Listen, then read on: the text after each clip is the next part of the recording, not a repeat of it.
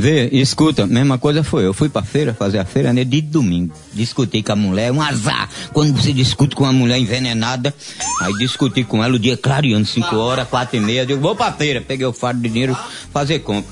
Aí saí pra feira, doido peguei um pandeirinho, vinha. Aí tomando aí tocando, aí me encontrei com um, um, um, velhinho. Vai pra feira também, vai? Então, um pandeirinho pequeno, mas daquele grau, do meu.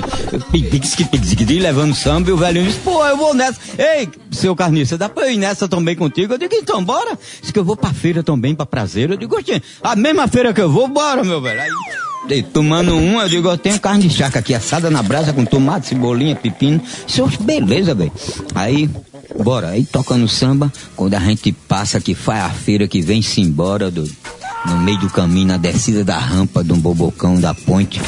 Aí vem um cara levando um pau do, de 20 a 25 caras. Chega o sangue vem.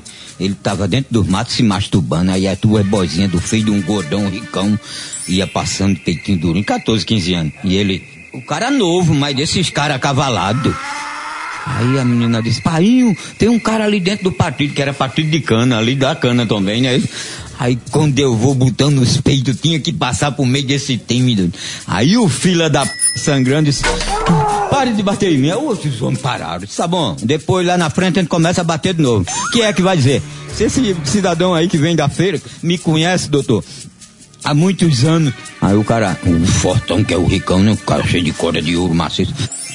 Tu conhece ele, Moreno? Eu digo, doutor, eu nunca vi esse fila da p... nem em noite de festa bebo.